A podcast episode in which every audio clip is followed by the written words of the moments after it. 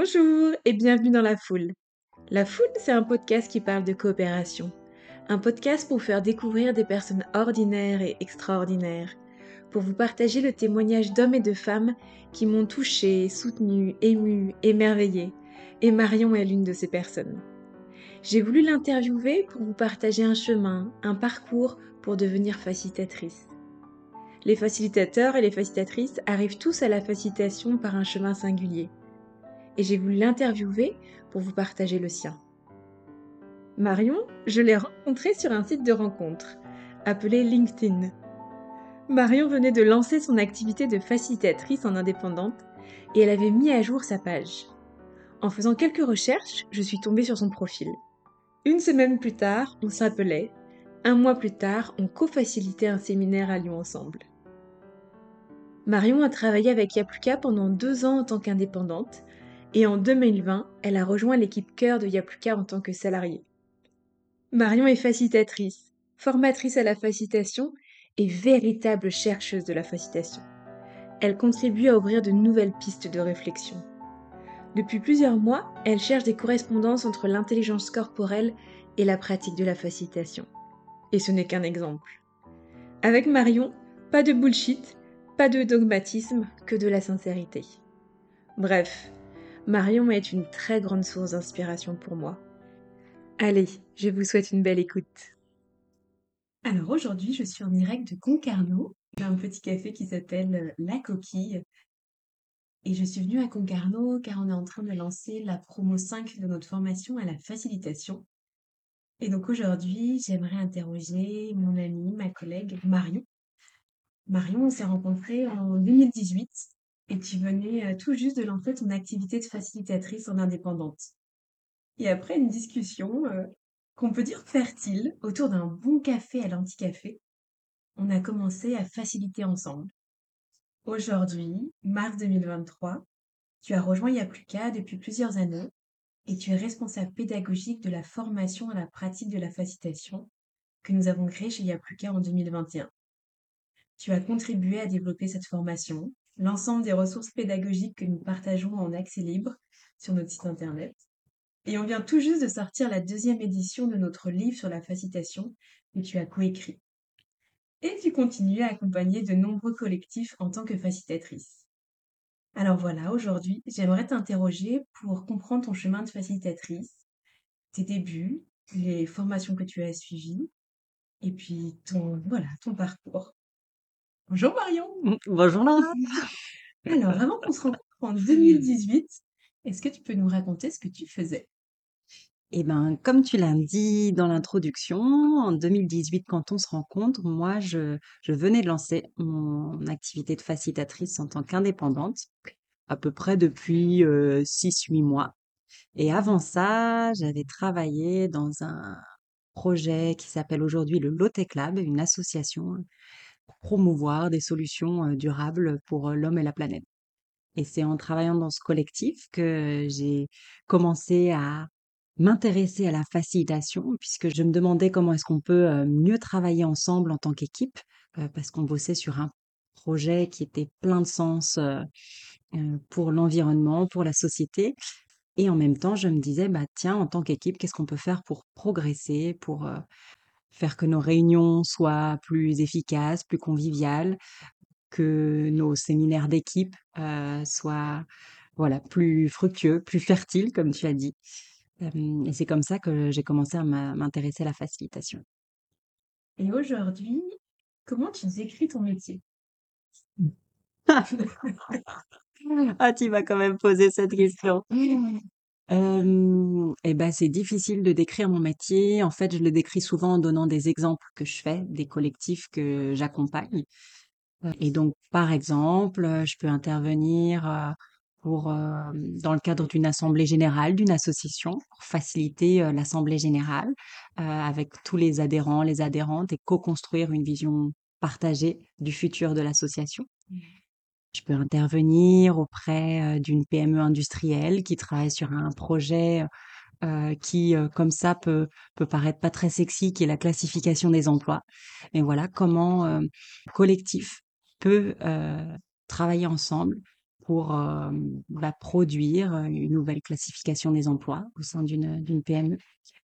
Et je peux accompagner, par exemple, bah, des projets multi-acteurs. On travaille beaucoup avec l'Office national des forêts chez Yapluka et on accompagne notamment des projets de concertation entre bah, des agents, des agents de l'ONF, mais aussi bah, des chasseurs, des responsables d'associations de VTT, des gérants de camping, bref, toutes les personnes, toutes les personnes qui gravitent autour de la forêt et qui ont des enjeux autour de la forêt. Euh, on les aide à dialoguer ensemble pour partager leurs représentations des différents sujets autour de la forêt et co-construire ensemble des, plans d'action sur euh, le futur de la forêt. Voilà. Et j'aime beaucoup cette euh, définition de la posture du facilitateur, de la facilitatrice que donne Marine Simon dans son livre Tout tourneront sur cette terre, nous sommes les seuls à l'ignorer. Marine Simon, c'est euh, quelqu'un que j'admire beaucoup, qui est formatrice, facilitatrice, et, et, qui dit que voilà, le facilitateur, c'est un, navigateur d'entre les mondes. Et alors, j'ai plus les mots exacts parce que j'ai pas le texte sous les yeux là, mais euh, elle dit que c'est vraiment voilà un navigateur entre le monde du concret, puisque euh, un facilitateur, une facilitatrice, c'est quelqu'un qui va euh, devoir concevoir un, un, déroulé, un accompagnement à partir d'un besoin qui est clairement identifié, qui va utiliser des méthodes, des outils, etc. Il y a quelque chose de très concret dans ce métier. Et en même temps, c'est aussi on, navigue aussi dans le monde du subtil, euh, le subtil des relations interpersonnelles, des, de l'énergie aussi qu'on peut euh, percevoir dans un groupe, euh, de l'intuition qu'on peut avoir aussi en tant que facilitateur, facilitatrice. Donc voilà, c'est vraiment un métier qui, qui fait appel à, ces deux mondes, le monde du concret, de l'opérationnel et puis le monde du subtil. C'est quelqu'un qui maintient vivant la curiosité, l'exercice de conscience, l'émerveillement, le doute. Voilà. Donc, euh, on n'a pas fini de s'émerveiller, on n'a pas fini de douter. Et c'est pour ça que c'est un métier qui me, qui me passionne. Quel a été ton parcours pour devenir facilitatrice? Eh bien, bah, comme je te le disais, euh, j'ai démarré de manière euh, autodidacte dans l'association euh, dans laquelle j'étais à l'époque, qui s'appelle aujourd'hui le Lotec Lab. Et voilà, j'ai commencé en lisant des bouquins pour animer nos séminaires d'équipe.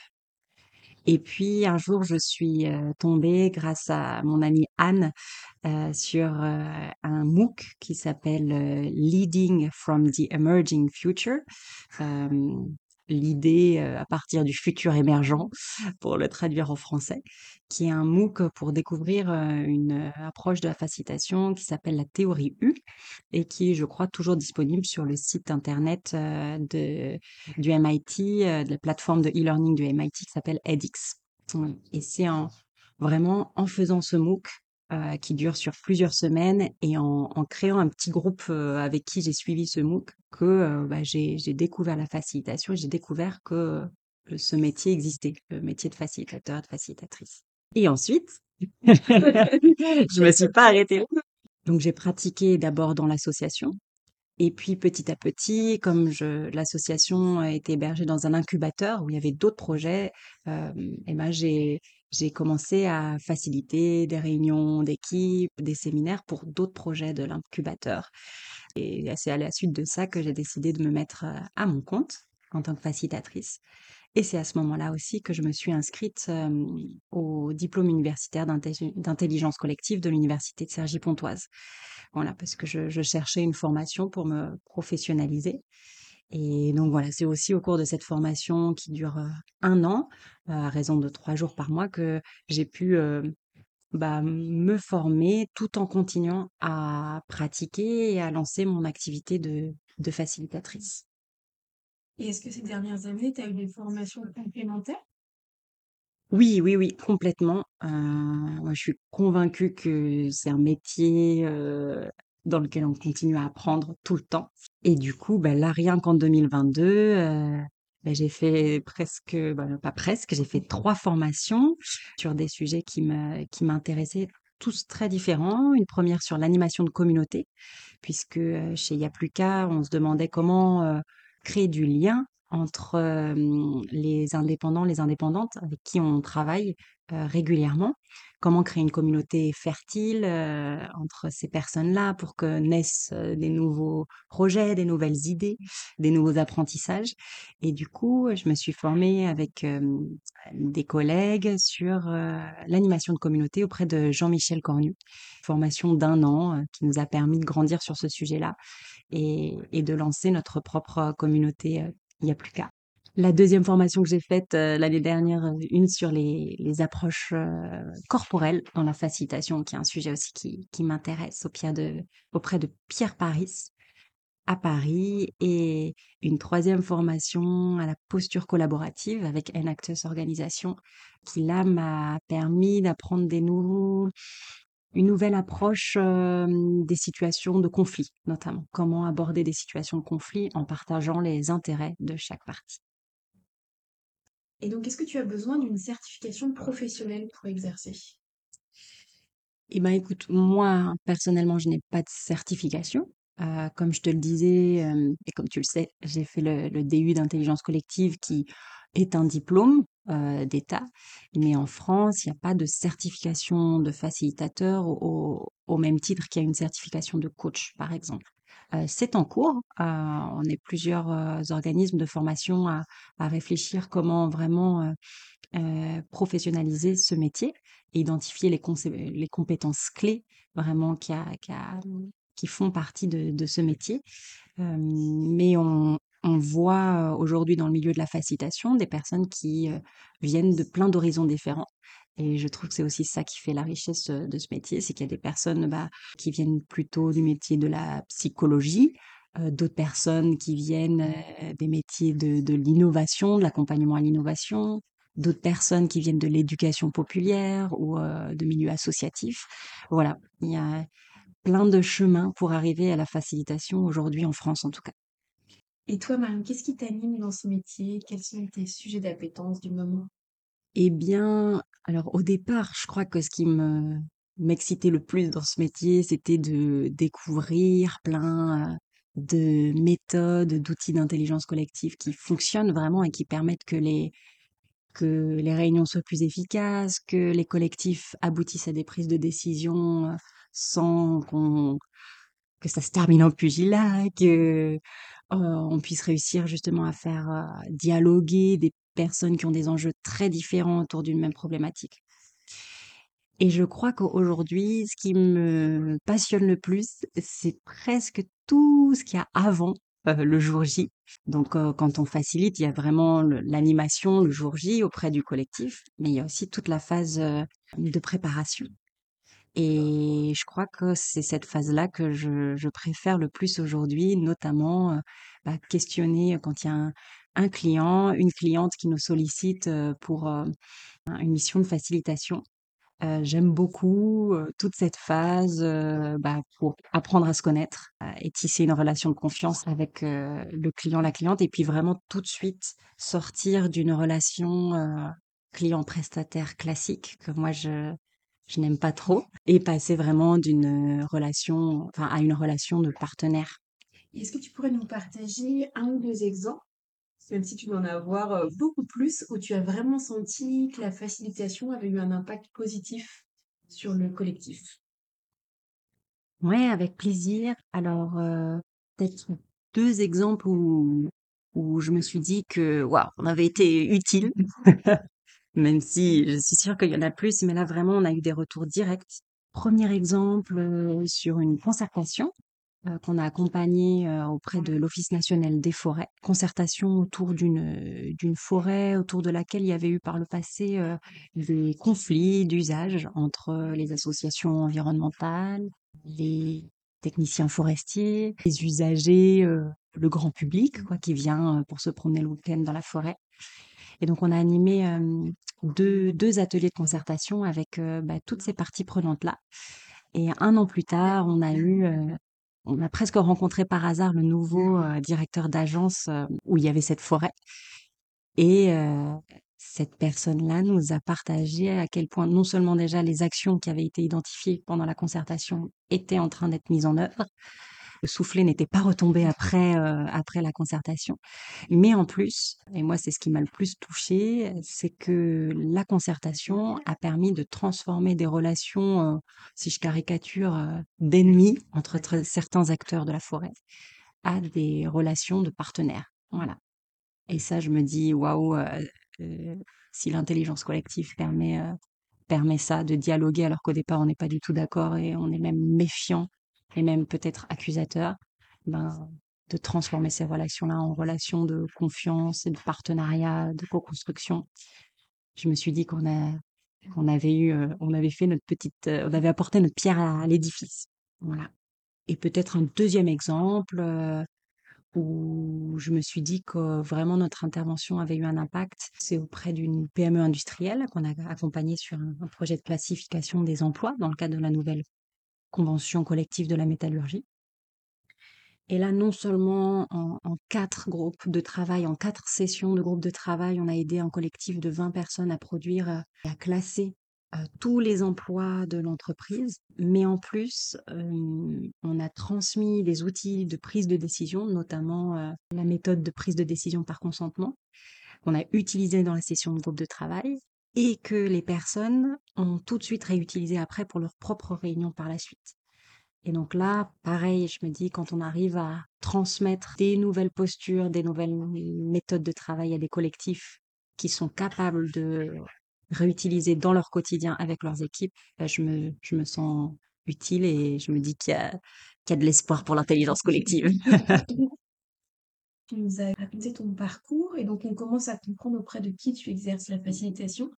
Mais est-ce que tu peux voilà, peut-être nous resynthétiser euh, qui sont les clients, quelles sont les personnes qui peuvent mmh. euh, bénéficier de la facilitation? Eh bien, on fait vraiment le grand écart, hein, je crois, chez Yapluka. Mmh. On accompagne à la fois des personnes dans des grandes entreprises, par exemple euh, chez Orange, dans des grandes organisations aussi comme Pôle Emploi ou comme l'Office national des forêts.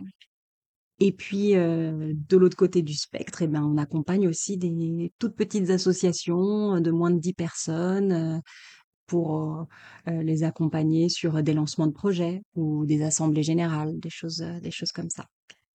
Et, entre ces deux, ces deux extrêmes, on, accompagne aussi de plus en plus des projets que nous, on appelle multi-acteurs. C'est-à-dire que on, va se retrouver à faciliter des réunions entre bah, des élus, des citoyens, des associations, des entreprises, pour encore une fois créer du dialogue et faciliter la co-construction de tous ces acteurs. Et à présent, Marion, est-ce que tu pourrais nous raconter ton quotidien de facilitatrice Il n'y a plus qu'à? Voilà, très concrètement, à quoi ressemble une semaine type, si c'est possible pour toi de nous décrire une semaine type de facilitatrice? Oui, eh bien, c'est très varié. Dans ma semaine, je vais travailler sur euh, les quatre phases de la facilitation qu'on aime bien décrire chez Yapluka, qui sont la qualification, qui est la phase où on, bah, on écoute le besoin d'un client, d'une cliente, qu'on appelle aussi commanditaire. Et on va essayer de comprendre bah, quel est le besoin, quel est le contexte et comment est-ce que nous, en tant que facilitateurs, on pourrait aider cette équipe ou ce collectif. Donc là, très concrètement, c'est des rendez-vous, euh, c'est des rendez-vous clients euh, au téléphone, en visio, autour d'un café pour euh, pour comprendre le besoin. Dans ma semaine, je vais aussi prendre du temps pour concevoir. Donc la conception, c'est la deuxième phase de toute mission de facilitation. À partir du besoin d'un client, d'une équipe, comment est-ce que je vais concevoir un atelier, un accompagnement qui va permettre à, au collectif d'aboutir à son objectif. Et puis, euh, bah, parfois dans mes semaines, du coup, il y a de l'animation. C'est la troisième phase euh, d'une mission de facilitation, c'est-à-dire vraiment le jour J, euh, je vais animer, faciliter une réunion, un séminaire auprès d'un collectif. Et puis, ça ne s'arrête pas là, puisque bah, une fois qu'on a animé un atelier ou une rencontre collaborative, eh bien, il y a tout le suivi à faire derrière. Donc à la fois tout un travail de restitution, comment on valorise toute la matière qui a été produite pendant la rencontre, et puis comment on aide le collectif à identifier les prochaines étapes aussi pour faire en sorte que la dynamique insufflée pendant l'atelier ne retombe pas comme un soufflé au fromage, comme je te le disais tout à l'heure. Et tu es toujours toute seule ou ça t'arrive de co-faciliter sur ces différentes phases? Ah bah alors, je suis presque jamais toute seule. Je travaille toujours en, au moins en binôme. Même sur la phase de qualification, on essaye le plus possible d'être en binôme parce qu'on, quand on fait un rendez-vous avec un client, une cliente, c'est toujours plus facile d'être à deux. On a des angles d'écoute différents, des angles de questionnement différents. Donc ça permet d'être très complémentaire même sur cette phase de qualification. Et puis, dans la conception, eh ben, on travaille aussi en équipe pour justement ne pas travailler dans son coin et faire le déroulé parfait, mais pouvoir avoir des retours euh, de ses collègues sur le déroulé qu'on est en train de faire. Et puis, bah, dans l'animation, on, on anime souvent à plusieurs. Voilà. Donc, c'est un métier sur le collectif où on travaille beaucoup en collectif. Et le jour J, lorsqu'on anime et lorsque tu animes à plusieurs, est-ce que tu aurais deux, trois bonnes pratiques pour co-faciliter en confiance, avec plaisir? Eh bien, euh, peut-être le, le conseil que je donnerais, c'est passer du temps euh, avec la personne avec qui on va co-animer euh, en amont. Je sais que quand on co-anime toutes les deux, euh, Laura, on prend, on prend du temps pour prendre un café ensemble et puis, et parfois on a des derniers trucs à préparer, mais en fait on a tellement pris le soin de se reconnecter ensemble que les dernières choses à préparer, ben voilà, on les fait en cinq minutes et puis on, on est prête. Donc ouais, prendre le temps de se connecter l'un à l'autre pour euh, se sentir euh, alignés ensemble pour co-faciliter. Est-ce que tu peux nous partager un moment où tu as été dans le flow le plus total en facilitation?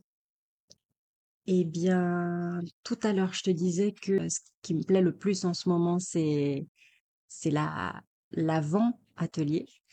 Et donc, il y a plusieurs, récemment, il y a plusieurs réunions de préparation avec des clients où je me suis dit, c'était génial. Parce que justement, il y a quelque chose qui se tisse, qui est au-delà de la relation client-prestataire. Souvent, à la fin de la réunion, le client, la cliente dit, ah bah merci, ça m'a aidé à avancer. Voilà. En fait, rien que déjà la conversation, euh, le questionnement, l'écoute qu'on a pu apporter aide à clarifier la problématique, le contexte, etc. On parlait de méthode, technique, outils. Quelle est ta méthode préférée à toi, Marion? Question pas facile parce qu'il y en a beaucoup.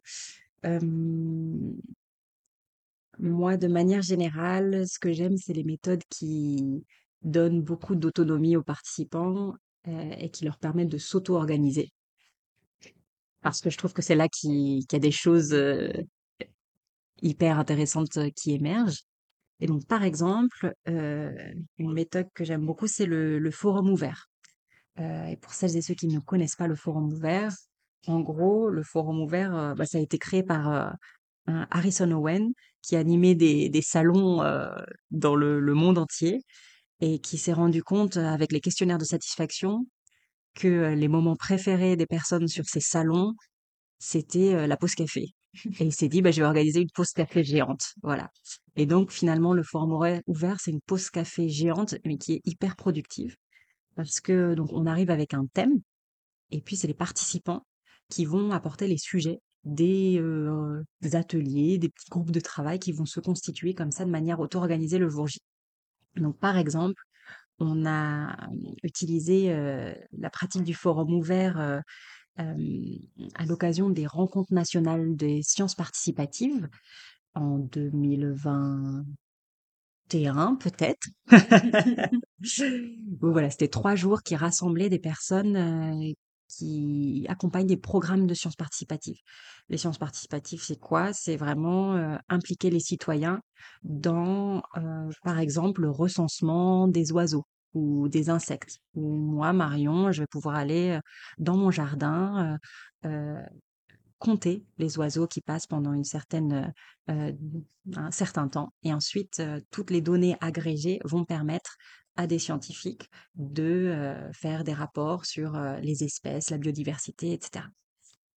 Et donc là, ça rassemblait ces rencontres des sciences participatives rassemblaient une centaine de participants qui se demandaient, bah, ok, maintenant on fait des programmes de sciences participatives, et comment est-ce qu'on fait pour devenir aussi acteur des, de changements euh, des comportements les personnes? Et donc, on, a le deuxième jour de ces, rencontres ont eu lieu sur trois jours. Et le deuxième jour, on a ouvert un forum ouvert sur ce thème-là. Comment faire des programmes de sciences participatives, des outils de changement de comportement. Et, et là, c'était génial parce qu'à partir de cette grande question, voilà, il y avait la place était ouverte pour les participants d'apporter les sujets qui leur tenaient encore à cœur. Et on a eu comme ça une, une vingtaine d'ateliers qui se sont auto-organisés en ligne en plus. C'est possible de le faire à distance. Euh, voilà, des participants qui sont, sont, rassemblés autour des sujets qui euh, leur tenaient vraiment à cœur. Et à la fin de la journée, on peut penser comme ça que oui, très bien, le forum ouvert, on va se retrouver pour papoter. Après, qu'est-ce qu'on en fait? Eh bien, euh, c'est hyper concret puisqu'à la fin de la journée, chaque groupe euh, fait une restitution, euh, rédige un compte rendu qui peut être pratiquement directement imprimé à la fin de la rencontre et distribué aux participants. Et ça, c'est aussi la puissance du forum ouvert, c'est en une journée ou en deux jours d'aboutir à un livrable, livrable très concret. Donc, le forum ouvert en méthode euh, chouchou. Est-ce que tu en as une autre? Oui, euh, bah, dans, dans les méthodes d'intelligence collective, on, dit qu'il y a les méthodes qui permettent de mettre le, le jeu au service du nous, c'est-à-dire les, les individus au service d'un projet collectif. Et il y a aussi des méthodes qui permettent de mettre le nous au service du jeu, c'est-à-dire de mettre le collectif au service d'un individu. Et donc là, une des, des méthodes que j'aime beaucoup parce que je la trouve tellement puissante à chaque fois, c'est le co-développement ou qu'on peut retrouver aussi sous d'autres noms comme l'accélérateur de projet. En... Ça dépend dans quel timing on a. On peut faire des versions très flash, mais on va dire, allez, en 25 minutes à 50 minutes pour des sessions qui peuvent durer plus longtemps, eh bien, on va aider une personne à avancer sur une situation qui est bloquée. Et on, on le fait grâce à un processus assez structuré où d'abord bah, la personne va expliquer sa problématique. Ensuite, on va poser des questions de clarification. Ensuite, le groupe va apporter des idées, des suggestions, des ressources qui pourraient aider la personne. Et enfin, la personne va présenter ce qu'elle retire et son plan d'action pour la suite. Voilà. Et toutes ces méthodes, comment on peut les découvrir? Alors, il y a plein de sources. Moi, je les découvre beaucoup en lisant des livres. Il y a des livres un peu catalogues, par exemple, le livre euh, qui s'appelle Le Guide de l'organisation apprenante. C'est un livre où on retrouve une centaine de fiches, outils, méthodes sur la facilitation. Après, il existe des sites internet. Mmh. Petite page de pub pour euh, le site de Yapluka ou dans l'onglet ressources. Euh, voilà, on, on, essaye de partager de plus en plus nos fiches méthodes, outils, nos jeux qu'on utilise dans nos ateliers. Et un site, moi, dans lequel j'ai trouvé aussi pas mal de ressources, le site des Liberating Structures, euh, liberatingstructures.fr, je crois, qui euh, référence euh, une bibliothèque d'outils pour faciliter des rencontres collaboratives. Et comment tu vois l'évolution de ce métier L'avenir de ce métier de facilitateur, facilitatrice? Eh bien, il y a, il y a quelques semaines, il y a un rapport qui est sorti, euh, qui a été créé par Session Lab, qui d'ailleurs a un site internet avec beaucoup de ressources en anglais, mais une bibliothèque incroyable d'outils et de méthodes de facilitation. donc, Session Lab a sorti un rapport sur euh, bah, le futur de la facilitation, très intéressant, et notamment ce qu'ils partagent dans ce rapport, c'est euh, que parmi les, les 1000 personnes qu'ils ont questionnées sur le futur de la facilitation, ils envisagent à peu près deux voies euh, qui sont pas incompatibles d'ailleurs euh, l'une avec l'autre. La première voie, c'est vraiment une, que le métier de facilitateur va se professionnaliser. Euh, on pourrait imaginer qu'au même titre que le métier de coach, euh, il y a une quinzaine d'années qui s'est vraiment structuré, ben voilà, demain, on aurait des écoles de facilitation avec des certifications, que le métier de facilitateur de, serait plus répandu. Et une autre voie qui pourrait avoir lieu en parallèle, c'est que la facilitation soit pas forcément un métier, mais plutôt une posture qui pourrait être utilisée dans plein de métiers différents. Par exemple, manager, directeur, directrice d'un centre social, responsable d'une association. ce serait pas un métier, mais plutôt des compétences qu'on va utiliser dans son, dans son métier. Et voilà, moi, j'ai pas de pronostic. Je trouve que les deux voies sont hyper intéressantes et, et j'imagine qu'elles vont évoluer en même temps. Et nous, dans nos formations à la facilitation, ça nous tient à cœur d'accueillir justement ces deux, ces deux types de profils, des personnes qui vont euh, venir chercher des, une posture, des outils pour l'intégrer à leur métier, et aussi des personnes qui ont envie de se lancer euh, en tant qu'indépendant, indépendante ou en interne de leur entreprise, mais vraiment dans un rôle presque à 100% de facilitateur. Bah, C'était justement ma question. On, on a une formation à la facilitation. Qui sont les profils des participants? Comment on peut voilà, participer à cette formation? Est-ce qu'il y a des prérequis? Est-ce qu'il y a des métiers spécifiques? Eh bien, nous, on a créé cette formation avec euh, euh, cette intention de réunir des gens de profils euh, et d'horizons variés. Parce qu'on on a déjà, depuis plusieurs années, euh, formé des centaines de personnes en interne des entreprises, par exemple à Pôle emploi, à l'Office national des forêts, chez Orange. Et on avait à cœur de faire se rencontrer des personnes aussi qui ne font pas le même métier, viennent d'une entreprise différente, euh, des personnes indépendantes, des managers. Et donc, dans notre formation aujourd'hui, on a vraiment des profils euh, très différents, des personnes en reconversion professionnelle qui euh, ont envie de se former au métier de facilitateur, des personnes qui travaillent déjà dans des métiers de l'accompagnement, par exemple des coachs ou des formateurs, des formatrices qui veulent intégrer la posture de facilitation à, leur métier. Et on a des personnes aussi qui sont des managers euh, dans des équipes, dans des entreprises, des associations, qui ont envie de travailler leur euh, leadership collaboratif, si euh, on peut dire ça. Euh, voilà, qui ont envie d'intégrer ces compétences et ces postures de facilitation à leur euh, métier de manager. Si tu avais une minute là pour pitcher notre formation à la facilitation, qu'est-ce que tu dirais pour donner envie à ceux qui nous écoutent? Un petit jingle Eh bien, notre formation à la facilitation, bah déjà, c'est bienvenue à Facilitation City. C'est vraiment, on a scénarisé notre formation euh, autour de, de quatre quartiers qui représentent les quatre phases d'un projet de facilitation, euh, à savoir euh, le quartier de la qualification. On va travailler vraiment bah, comment est-ce qu'on tisse une relation de confiance avec un commanditaire et comment on, pose les bonnes questions pour comprendre le contexte, le brief. Le deuxième quartier, la conception. Comment est-ce qu'on conçoit un déroulé qui soit bah, pertinent pour aider le, le collectif à atteindre son objectif? Le quartier de l'animation. Là, c'est vraiment le jour J. Comment est-ce qu'on on guide un collectif au travers des différentes séquences qu'on a créées et puis euh, le quartier du suivi, où là, on travaille euh, la valorisation de toute la matière qui a émergé pendant l'atelier, et puis l'accompagnement de la suite aussi. Voilà. Donc la formation, on visite ces quatre quartiers, et puis je dirais que c'est 80% de mise en pratique, 20% de théorie, où vraiment on apprend en faisant. Et c'est sur combien de temps? Cinq jours, donc euh, trois jours plus deux jours un mois plus tard. où pendant le premier module, on visite les quatre quartiers et le deuxième module, on approfondit euh, et puis on, on, on voit comment chacun, chacune euh, va s'approprier tout ce qu'il ou elle a appris pendant la formation et va l'utiliser dans son propre environnement professionnel. Et toi, Marion, ton avenir de facilitatrice, quels seraient tes souhaits? Comment tu continues à apprendre, à évoluer?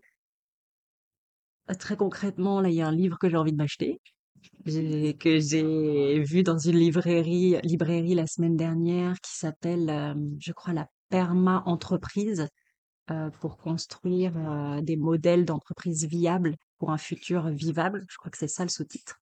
Et ça me rend très curieuse de voir comment est-ce qu'on peut, nous, en tant que facilitateurs, facilitatrices, accompagner des entreprises dans ces changements de modèles-là. Et ça, c'est quelque chose qui me passionne. On réfléchit aussi actuellement chez Yapluka à, à un accompagnement, euh, une formation action pour accompagner les entreprises euh, ben, qui veulent euh, changer de modèle pour ce futur vivable, justement. Et en souhait aussi, j'ai repéré une formation, toujours continuer à apprendre, une formation au cercle de dialogue qui est donnée par un, un Américain qui intervient dans des prisons pour euh, permettre à des personnes de, de dialoguer sur des sujets qui sont importants pour elles. Et voilà, je, je sens qu'il y a quelque chose à, à aller chercher dans cette, euh, dans cette formation et que j'ai à cœur aussi de transmettre euh, cette manière-là de d'ouvrir le dialogue. La supervision, là, j'ai jamais fait ça encore. Mais je me suis dit que toujours dans cette idée de continuer à apprendre, de prendre du recul aussi sur, ma posture de facilitatrice, j'allais m'offrir des sessions de supervision avec une coach. Donc des sessions individuelles où pendant une heure et demie, on va on va échanger ensemble pour qu'elle m'aide à prendre du recul aussi sur, ma posture de facilitatrice.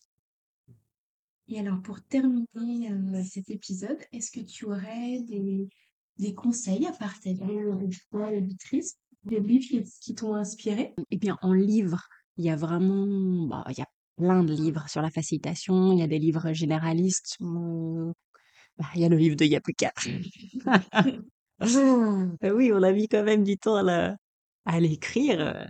Maintenant, il faut qu'on qu'on le partage.